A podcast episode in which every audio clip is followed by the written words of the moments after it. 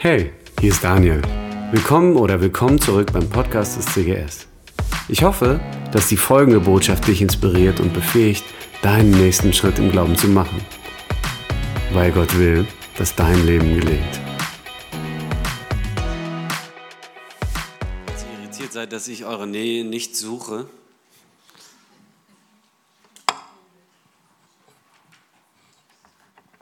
Ich bin von der Technik gebeten worden, hier oben zu bleiben. Weniger rumlaufen, weniger äh, Irritation. Gut, dann will ich mal gehorsam sein.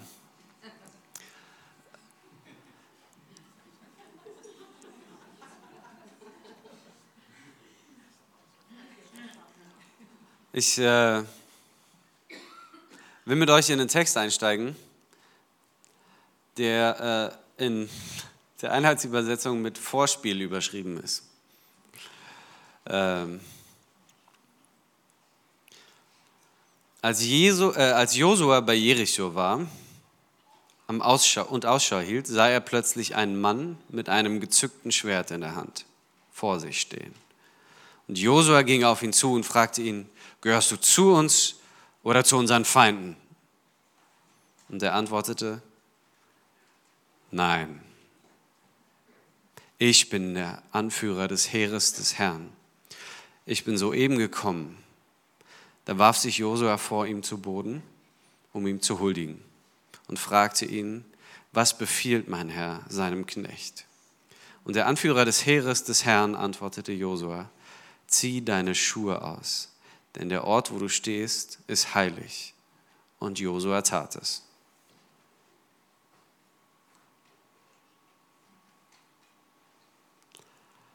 Ich kannte dich nur vom Hörensagen. Gestern kam der Text, aus dem wir äh, diesen Titel gewonnen haben, nämlich äh, aus Hiob.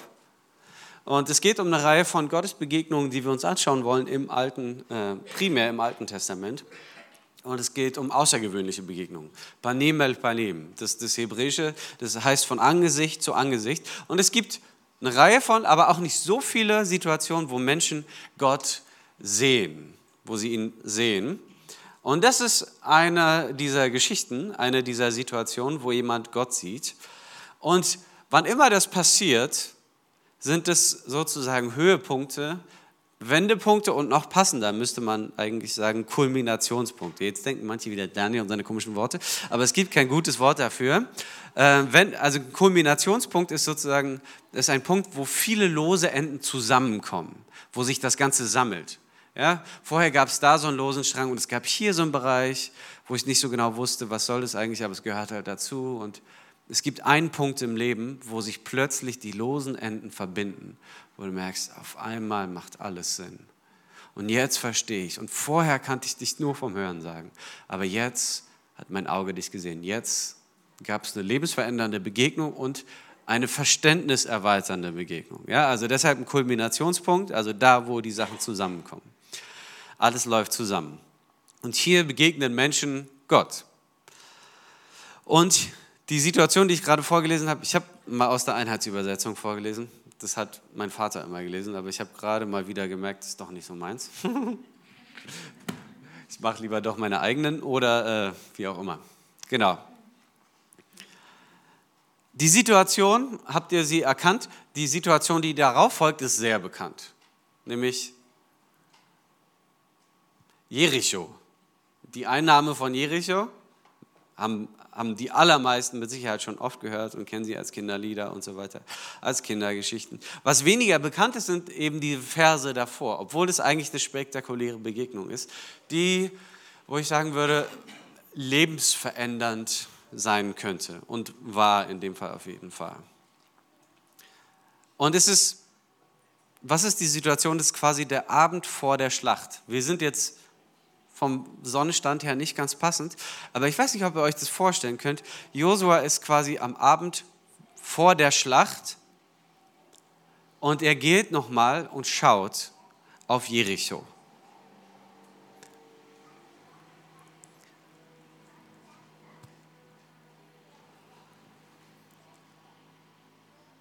Und plötzlich steht er einem Mann gegenüber. Plötzlich steht da jemand. Also in der Nähe von Jericho sah Josua sich plötzlich einem Mann und nicht irgendeinem Mann, sondern jemand mit einem gezückten Schwert gegenüber.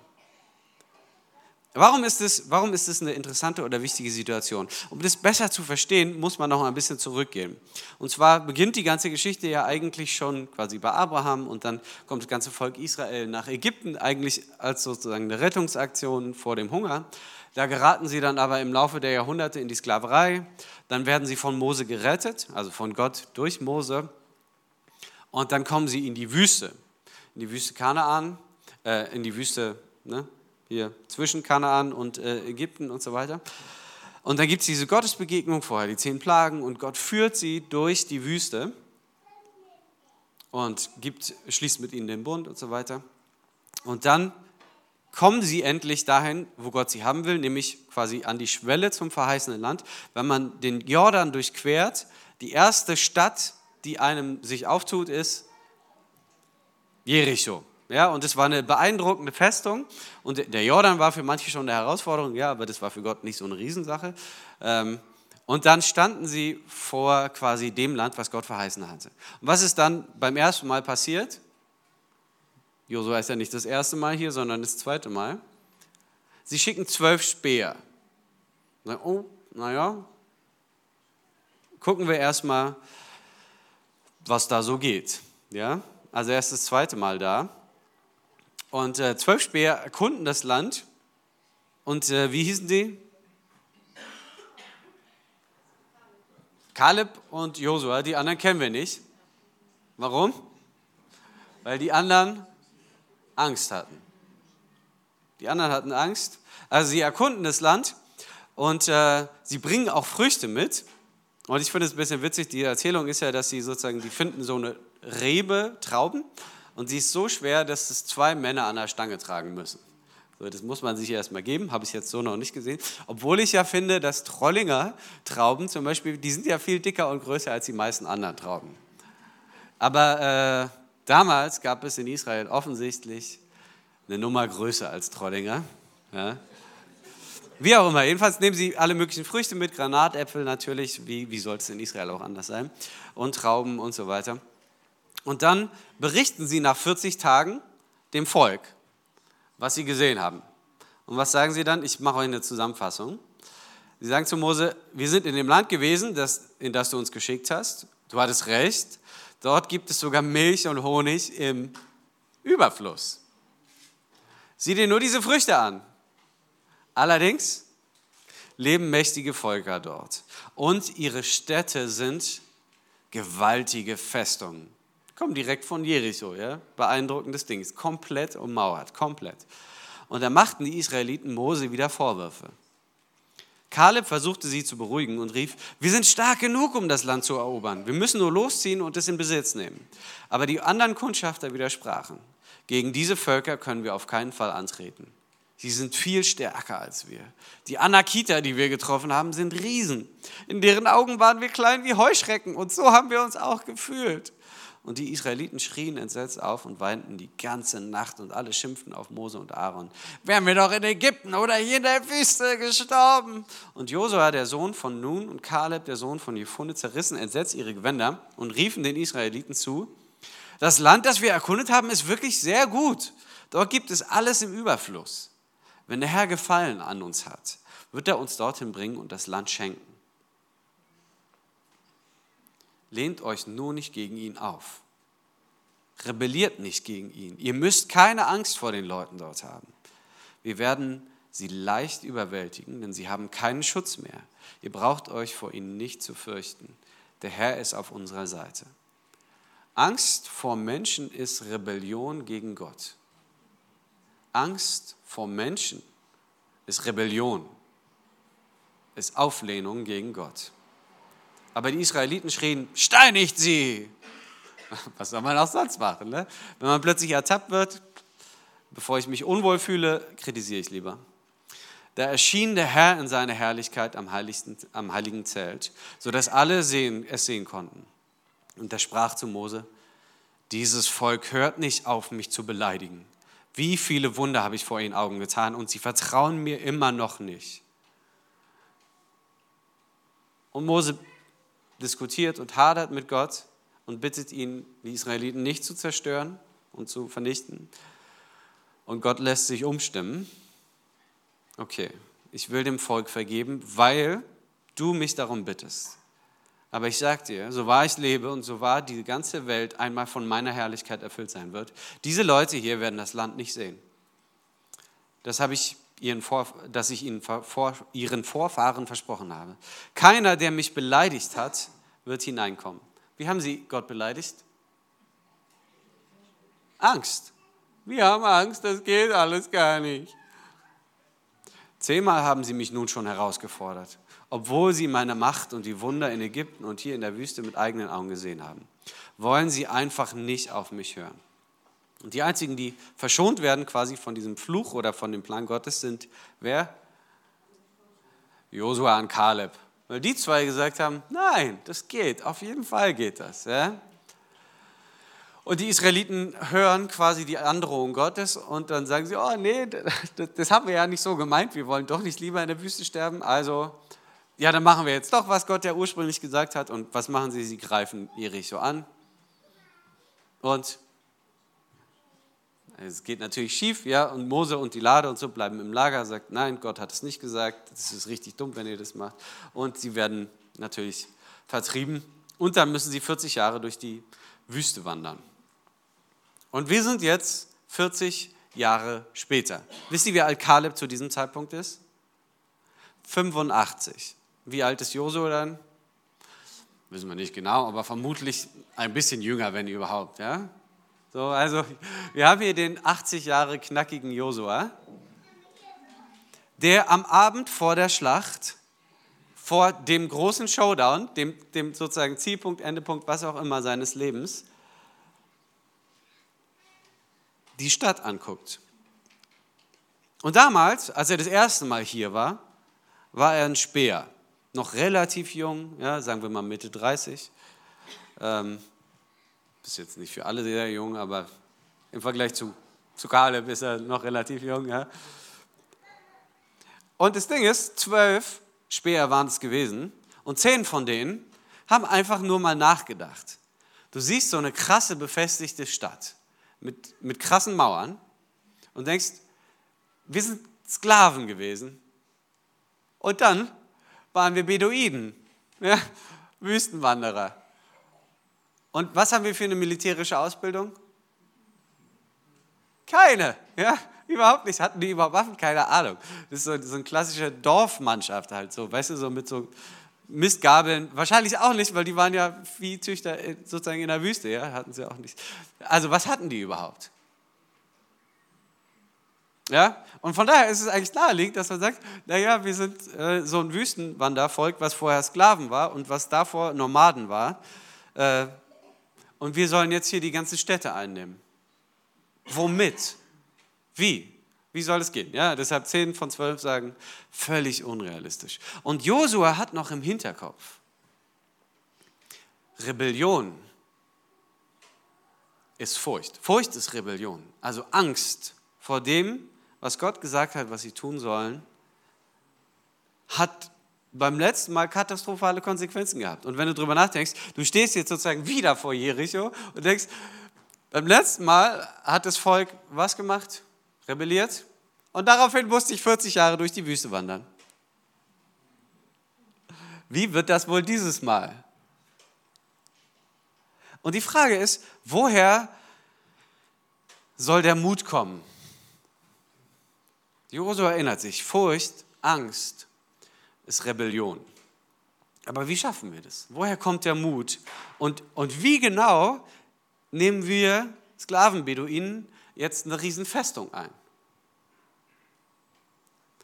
Und Josua 5, Vers 13 heißt es, in der Nähe von Jericho, Josua steht da am Abend, sah Josua sich plötzlich einem Mann mit gezücktem Schwert gegenüber.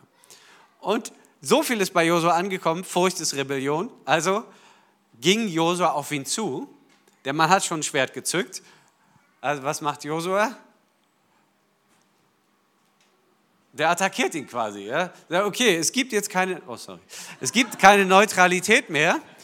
Die Schlacht hat quasi begonnen. Ja? Schweiz ist vorbei.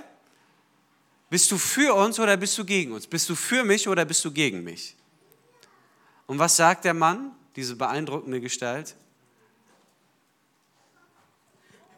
Nein. Das ist eigentlich eine optionale Frage, ne? Nein. Menschen sind für oder gegen mich. Ist die falsche Frage. Plötzlich am Abend vor der Schlacht die Frage, wie das alles wird. Josua geht noch mal alleine dahin und guckt und schaut es noch mal an. Und plötzlich steht ihm der Engel des Herrn gegenüber, sozusagen der Avatar Gottes. Und Josua zieht sein Schwert, weil er gelernt hat, Furcht ist Rebellion, also das machen wir nicht nochmal. Und will jemand attackieren, der, der ihm weitaus überlegen ist. Und sagt, bist du für mich oder bist du gegen mich? Und Gott sagt, nein. Gott sagt nein, weil es die falsche Frage ist. Menschen sind für oder gegen Gott. Es ist der Herr der Herrscher, der Herr Gott Sebaot. Und als Josua das erkennt, in dem Moment beugt er sich und betet an. Und was sagt er? Okay, dann kommandiere du mich. Gott sagt zu ihm, du bist in der Gegenwart des Heiligen. Du bist in der Gegenwart dessen ohne Anfang und ohne Ende. Gott ist heilig. Gott ist unveränderlich. Gott hat das Universum geschaffen durch sein Wort. Und wenn wir uns vorstellen, wie unfassbar viele Jahrhunderte man brauchen würde, um in Lichtgeschwindigkeit irgendwie nur einen Bruchteil unserer Galaxie zu durchreisen. Ja, es ist irgendwie, es ist unfassbar. Und dieser Gott steht in menschlicher Gestalt vor dir. Und Josua erkennt es und fällt auf die Knie und fällt auf den Boden und sagt, nicht ich gebe dir Befehle, sondern du mir, kommandiere du mich. Und Josua beugt sich. Und was sagt Gott? Zieht die Schuhe aus. Der Boden ist heilig. Ich bin hier.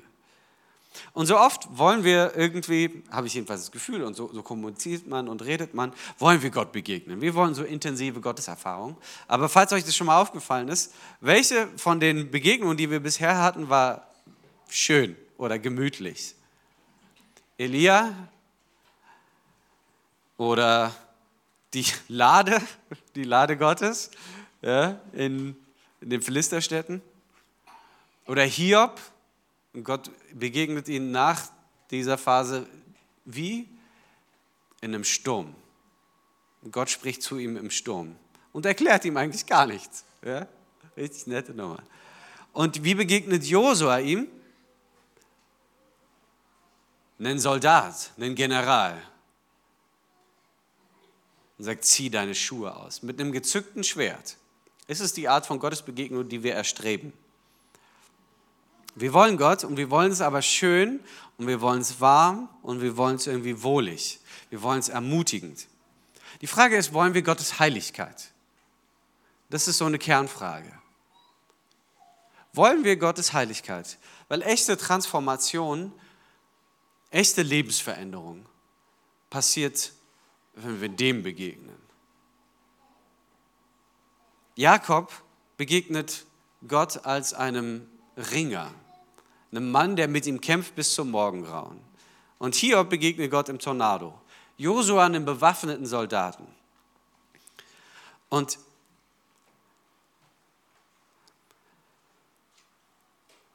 vor einiger Zeit hatte ich so eine Situation, da habe ich äh, mal wieder ein paar alte Freunde aus Berlin getroffen und wir haben so gesagt, wir treffen uns in der Mitte bei meinen Schwiegereltern. Die haben so, ein, so eine Art Keller, wo man sich treffen kann, wie auch immer. Jedenfalls äh, saßen wir da den einen Abend zusammen.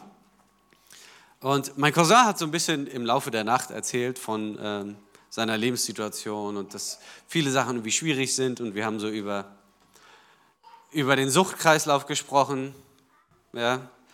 Und, und es gibt so eine Reihe von Dingen, wo er merkt, oder wo er gemerkt hat, irgendwie, was ich zum Beispiel ging es darum, dass er manchmal nicht ans Telefon gegangen ist, wenn ich angerufen habe, weil er wusste, er wird dann nichts trinken können. Und um mit mir zu reden und um frei zu sein, muss er was trinken. Und wenn er wusste, er muss nächsten Tag früh arbeiten, dann, dann hat er halt nichts getrunken. Dann ist er auch nicht ans Telefon gegangen. Und dafür hat er sich irgendwie im Nachhinein natürlich geschämt. Ja? Und dann immer schreiben musste, ja, ich konnte nicht, sorry. Aber warum konnte er nicht? Ja, und so eine Reihe von Themen, wie auch immer, ich will es jetzt gar nicht ausweiten. Jedenfalls äh, gibt es irgendwie einige Punkte in seinem Leben, wo er sich so ein bisschen Veränderung wünscht. Und, äh, und dann war so ein bisschen, kam die Frage auf, so, ja, ob er, ob er denn schon mal dafür gebetet hat. Ja? Würde man sagen, ja, ist doch eine gute Frage, oder? Und dann hat sich jemand anders aus der Runde eingeschaltet und meinte, okay, darf ich, darf ich dazu mal was sagen? Und dann hat er von sich erzählt und meinte, er ist aufgewachsen in diesem christlichen Kontext. Ja? Also er ist aufgewachsen mit Jugend und es war voll cool und Gemeinde und, ähm, und sie waren sogar ein paar Jahre haben die in Bad Gandersheim gelebt, er mit seinen Eltern und Geschwistern oder Bruder, wie auch immer, als Familie jedenfalls. Und es war so, fast alle seine guten Freunde waren Christen und es war immer alles schön eigentlich. Ja? Das Leben ist schön und es war so, sozusagen Gott war so der Faktor on top.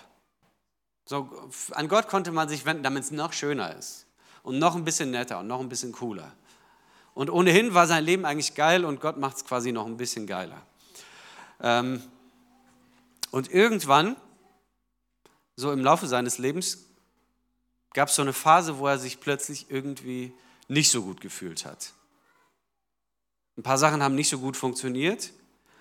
Ähm, und ich kann es gar nicht im Detail alles wiedergeben. Jedenfalls kam es bei ihm zu so einem wirklichen Zerbruch, der dazu geführt hat, dass er einen wirklichen Ekel vor sich selber hatte. Hat sich angeguckt, hat sein Leben angeguckt und dachte, wie abstoßend eigentlich. Du bist so selbstsüchtig, du bist so egoistisch, du kriegst nichts auf die Reihe und all deine Wünsche, alles, was du willst, selbst wenn du es bekommen würdest, am Ende wäre es doch einfach nur Mist. Guck dich mal an. Guck deinen Job an und dein Leben. Und er hatte so einen richtigen Ekel vor sich selbst. Und dachte, egal was ich will, am Ende dient es immer nur mir egal was es ist. Und Gott war genauso. Gott war einfach nur so obendrauf, um das, was ich ohnehin schon habe, noch ein bisschen schicker und cooler und nicer zu machen.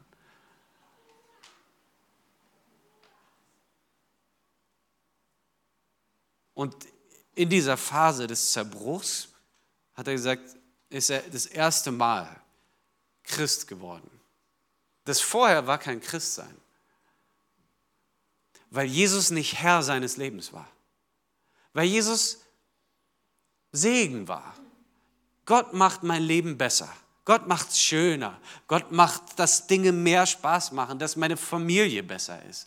An Gott kann ich mich wenden, wenn Dinge schwierig sind. Gott hilft mir. Und auf einmal merkt er, wohin führt das? Wenn Gott mich segnet und mir hilft, dass meine Träume werden, wahr werden und wenn Gott mir hilft und Hilfestellung leistet, am Ende bin ich doch irgendwie krank und korrupt und egozentrisch. Die Welt ist besser ohne mich. Und in diesem Zerbruch ist er Jesus begegnet und hat erkannt, dass er sündig ist und dass er Rettung braucht und dass nichts an ihm gut ist sondern dass er Gottes Gnade braucht und dass es nicht mehr darum geht, was er will, sondern was Jesus will. Sagt nicht mehr ich, sondern was du willst, ist entscheidend. Weil ich habe gesehen, wohin das führt, wenn ich meinen Willen durchsetze. Und es ist nicht gut. Es wird am Ende nicht gut, wenn ich einfach bekomme, was ich will. Und dann hat er eben so eine Zerbruchserfahrung gehabt und dann hat er angefangen, anders zu leben. Und gesagt, Jesus, ich will, dass du Herr meines Lebens bist und ich will, dass du für mich die Entscheidung triffst. Und dann hat er das gespiegelt und meinte, weißt du, so wie ich dich höre, klingt es so, dass ich mich frage, bist du überhaupt Christ?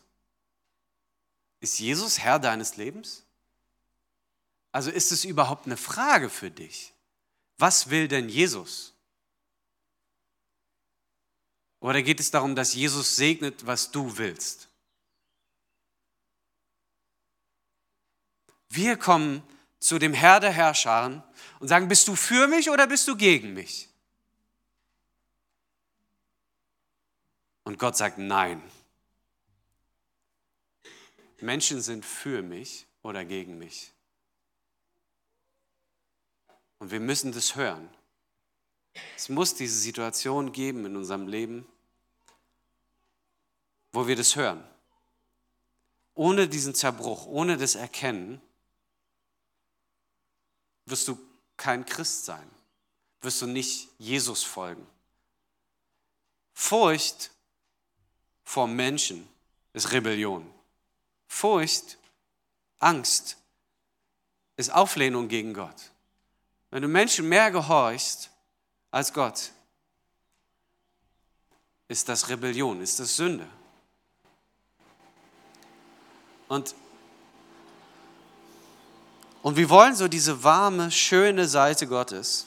Wir wollen diese emotionalen Begegnungen im Lobpreis und so weiter. Und wir wollen das fühlen, dass der Heilige Geist da ist und dass es schön ist. Aber was wir nicht wollen, ist Gottes Heiligkeit. Ist der Soldat mit dem gezückten Schwert, der sagt Nein. Guck dir alle Begegnungen im Alten Testament und teilweise im Neuen Testament an. Wenn Menschen panim el panim sind, vor Gott, dann fallen sie zu Knien und ziehen ihre Schuhe aus. Da kann ich umgehen mit Gottes Heiligkeit.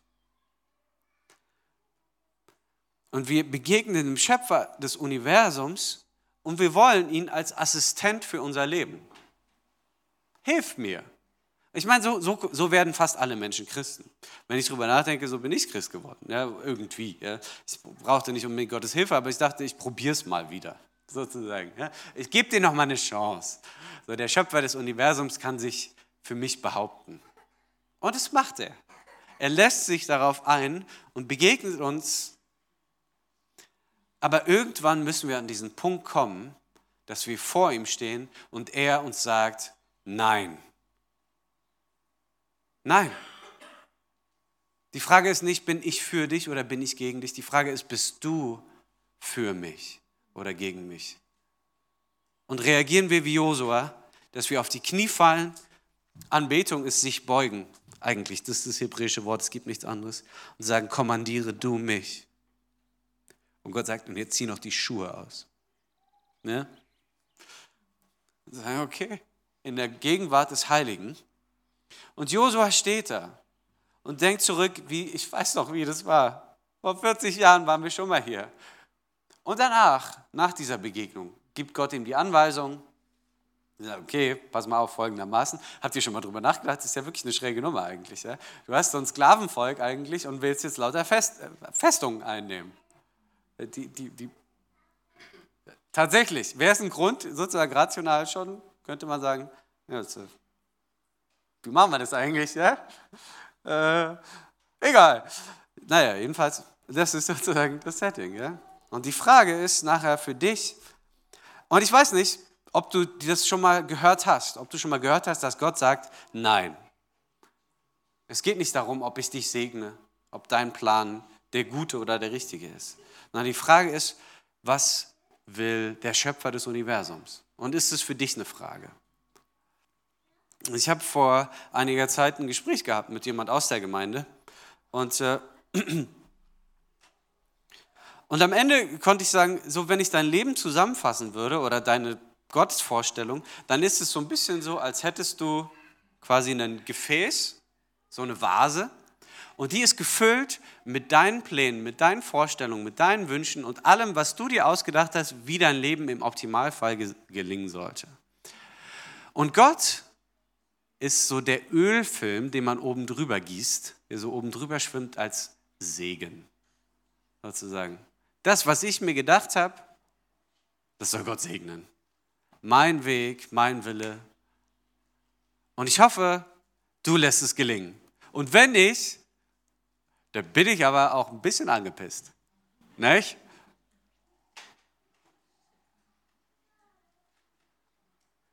Nein.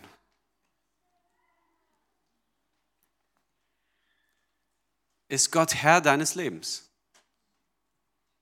Oder kommen wir zu ihm mit Konditionen? Bist du für mich oder bist du gegen mich, ist die falsche Frage. Und die Antwort muss immer sein, nein.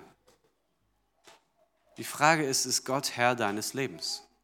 Wer entscheidet? Und so häufig begegnet mir das, dass ich sagen würde, Menschen, die von sich selber denken, sie sind Christen und sie sind voll unterwegs und treffen eine lebensverändernde Entscheidung. Und man fragt sie, habt ihr das eigentlich vor Gott bewegt? Oh, ja, das könnten wir auch noch machen. Das ist der Klassiker in unserem Kontext, in unserer Gemeinde. Sag, wer ist Herr deines Lebens? Sag nicht Jesus. Wir müssen das hören. Nein. Nicht, bist du für mich? Segnest du mich? Funktioniert das, was ich mir ausgedacht habe? Sondern wenn wir dem heiligen Gott begegnen, dann wird die Antwort immer sein, nein. Und unsere angemessene Reaktion ist, kommandiere du mich. Und ja, ich ziehe meine Schuhe aus. Ist wie zu Hause. Bloß anders. Und wir sehen es bei den zwei Verbrechern am Kreuz. Dasselbe Motiv. Der eine hängt da und sagt, wenn du wirklich Gottes Sohn bist, dann hilf mir runter. Kondition, selbst im Moment des Todes. Und der andere sagt, denk an mich. Ich weiß, du und ich nicht. Aber der eine sozusagen stellt Konditionen an Gott, sagt, wenn du mich segnest, wenn du das alles gelingen lässt, dann glaube ich an dich. Das ist der zutiefst menschliche Impuls letztlich. Und der andere sagt, dir nah zu sein ist das, was ich will. Und für uns bedeutet es, vielleicht bedeutet es für dich, mal diese Frage zu stellen. Hast du das mal gehört? Nein, von Gott. Hast du diese Frage mal gestellt? Wer ist wirklich Herr meines Lebens? Wer entscheidet? Wer trifft die großen Entscheidungen? Und weißt du, dass Furcht vor Menschen, egal ob Ehepartner, Kinder oder was auch immer, Rebellion ist? Und wir wollen jetzt keinen Lobpreis machen, sondern ich will noch beten und ich würde euch Mut machen, vielleicht ein bisschen ruhig zu werden, Stille auszuhalten und diese Frage zu bewegen. Und vielleicht bist du wie Josua, so ein alter General, ja, der sagt, ey, vor 40 Jahren hätte ich es schon richtig gemacht, ich würde es jetzt wieder richtig machen. Und trotzdem ist es der Wendepunkt oder der, Entscheid der Kulminationspunkt zumindest in seinem Leben nochmal neu. Wenn du Gott begegnest, wer kommandiert wen? Lass uns beten.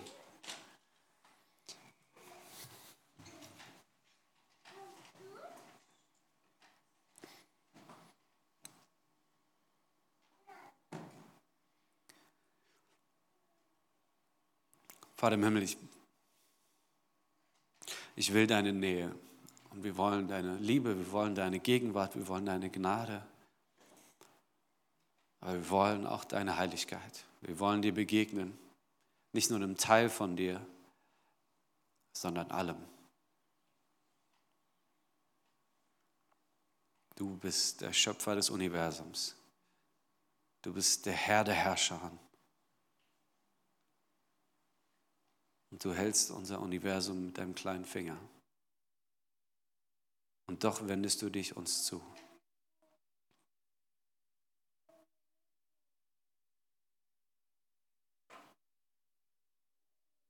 Ich danke dir, dass du uns auch begegnest hier in dieser Zeit. Und wir wollen diese Frage nicht dir stellen, bist du für oder gegen uns, sondern wir wollen von dir hören. Wir wollen sagen, kommandier du mich. Du sollst Herr meines Lebens sein. Ich habe gesehen, wohin mein Wille führt.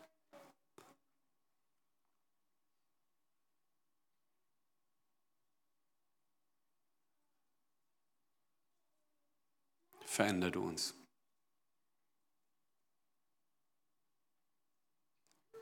Amen.